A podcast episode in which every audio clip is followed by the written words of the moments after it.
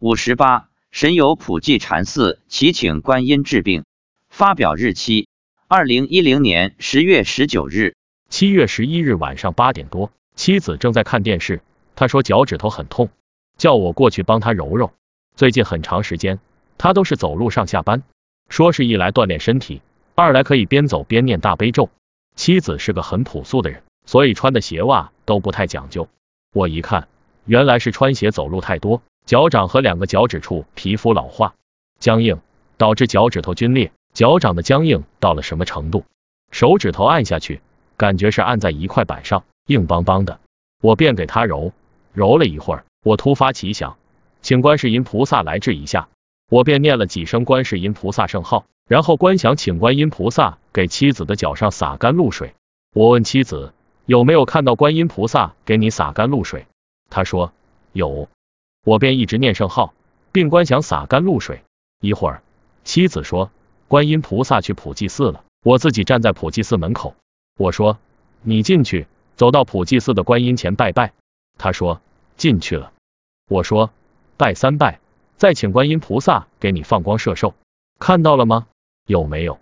妻子说有。我又说，请观音菩萨给你洒干露水，有没有？答有。我再说，请观音菩萨给你脚上贴一个药膏，有没有看到贴药膏？妻子说有看到。然后他说，观音菩萨回来了，回到我们家了。妻子说他的脚不疼了，好了。我说你再看看，我请观世音菩萨过来给你洒甘露水，有没有来？妻子说。没有，观世音菩萨在书房看着女儿，女儿这时正在通过 QQ 向一位数学老师请教问题。妻子说，观世音菩萨在给女儿加持。我问，是不是放光？妻子说，是，手上放光照着女儿。我问，是坐在佛龛上吗？